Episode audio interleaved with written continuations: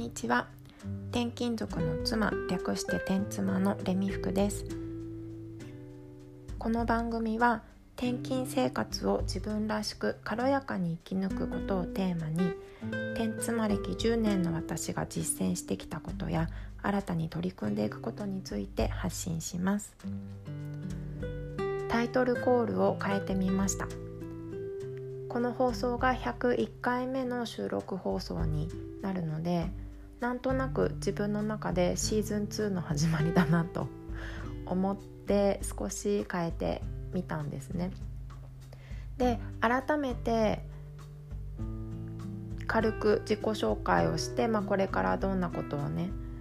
発信していこうかなと思っているかっていうことをお話ししたいと思います。天妻歴10年って最初に言ったんですけど、うん、今年11年目で今は4か所目の土地に住んでいます。子供が1人小学生の子がいます。それで私が普段やっているのは今ね書くということを自分のお仕事なりわいにしていましてブログでずっと6年ぐらい発信を続けてきたっていうのとそれから今年に入ってからはライターとしての活動を始めています。うんとだからね、まあ、発信この音声もそうなんですけどブログそれからツイッターインスタなどでの発信ブログにまつわるねことから始まっていろいろな媒体で転勤生活について発信をしているという感じですね。うん、それでこのね音声放送を始めたのは昨年2010じゃないや 2020年の11月からなんですけど今振り返ってみると自分その頃ねあのちょうど私の夫が給食会社に行けなくなってしまったという時期だったんですね。で私のこの長い転勤生活の中でも今までで一番の、まあ、大ピンチというか今までになかった経験だったので結構考えることとかそれからストレスをためたりとか振り回されることとかが多くなっていた時期でした。まあ、そんなことのねもあってやっぱりこう吐き出したかったんでしょうね 今から思うと。こう喋ることで自分のね気持ちも楽にしたいっていう思いがきっとあったんだろうなと思いますが、まあ、それまでの発信こう文字とかね写真とかブログとかでやってきたものに加えて音声配信というものがそこからまた一つ加わって、まあ、今もそれが続いているという感じです。でまあ転勤生活と言いながらもね、この生活がちょっと今の状態だといつまで続くのかわからないですけど、まあ、そんな中でも私はねこう日々の生活を淡々とやっているというようなところでございますまだねそうなんですよ音が休職中なのでまだしばらくはこの生活が続くかなと思っていますがとりあえず、まあ、会社員会社に属している夫それから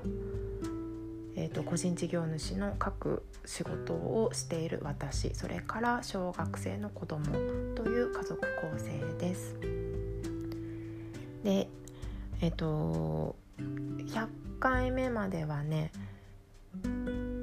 転勤に振り回されず自分らしく生きるということをテーマに発信してきていました。でここから転勤生活を自分らしく軽やかに生き抜くっていうのをねちょっとまあ言葉を変えてみたんですけどまあ軸はそんなに変わらないと思います。喋っていく内容ね。ただ最近の私のこう気になる言葉キーワードとして軽やかにっていうところがすごくあってまああの転勤生活を軽やかなんていうのかなこう自分をね知ってこう自分なりにその生活をカスタマイズしていくことで身軽にというかこ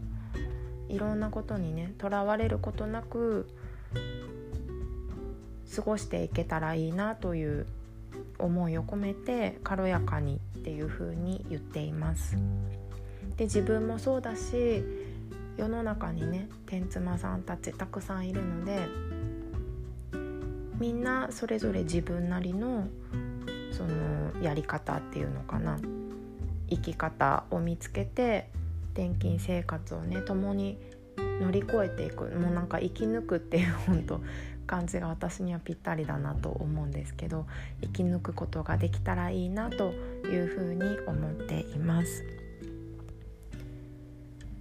でねまあ今まで私が実践してきた、まあ、こういうふうにすると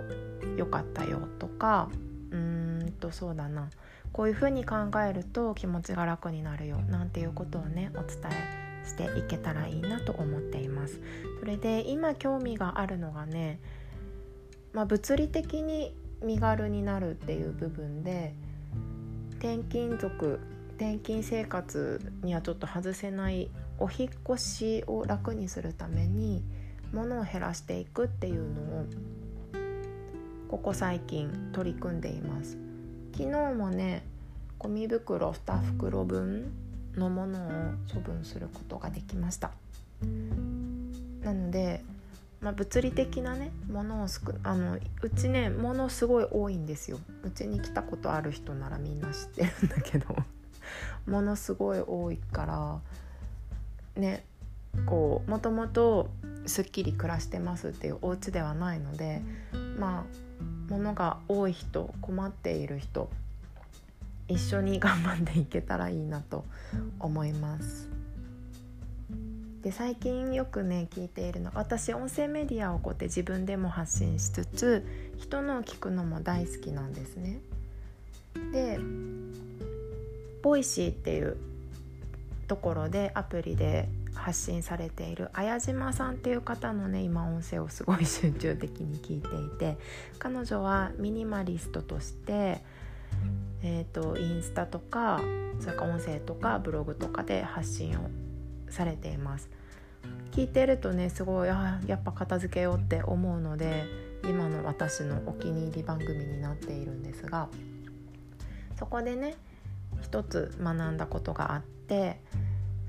お片付けというか物を減らしていくっていうのはその急にね一日で終わるものではないと。こう急に理想の姿になるものでもなくってちょっとずつちょっとずつ捨てていく手放していくことで少しずつ進化していくんだよっていうのをおっしゃってたんです。でまあ何事も本当にそうだなと思っていきなり理想の自分になれないじゃないですかちょっとずつちょっとずつ変わっていって気づいたらあなんか今の生活いい感じかもしれないって思えたりとか。ね。振り返ってみたらできてたっていうような感じが一番こう現実的にね起こる変化なのかなと思っています。だからものを減らしていくっていうのも何て言うのかなか順繰りに今日は服例えばカバン靴をやろう自分の夏服をやろうとかそういう感じでどんどんね少しずつ減らしていってで今日はキッチンそれから洗面所みたいな感じで。でこう一周するとまたじゃあ服夏服もう一回見直してみようとかっていうと前は捨てられなかったもの手放せなかったものが今度はもっと手放せるようになってたりとか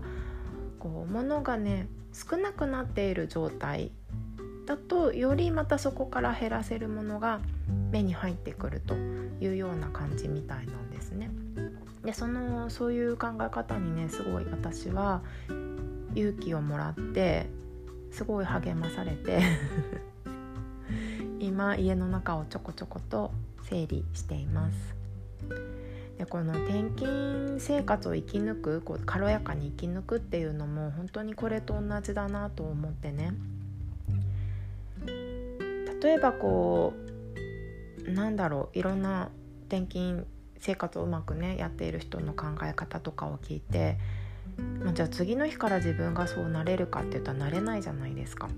ちょっとずつちょっとずついろんな考えを取り入れていったり行動に移してみたりしてだんだんとこう自分の、ね、中の理想の形に近づいていくっていう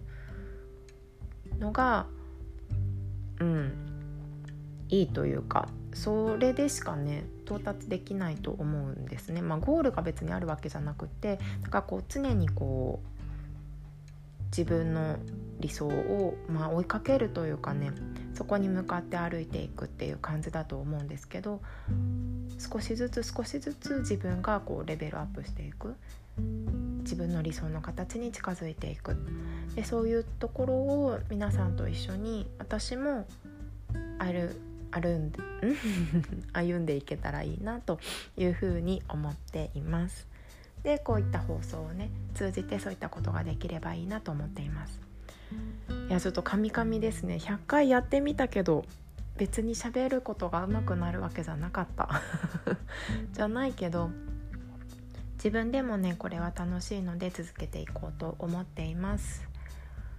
ということで軽く自己紹介をしてみました。これからも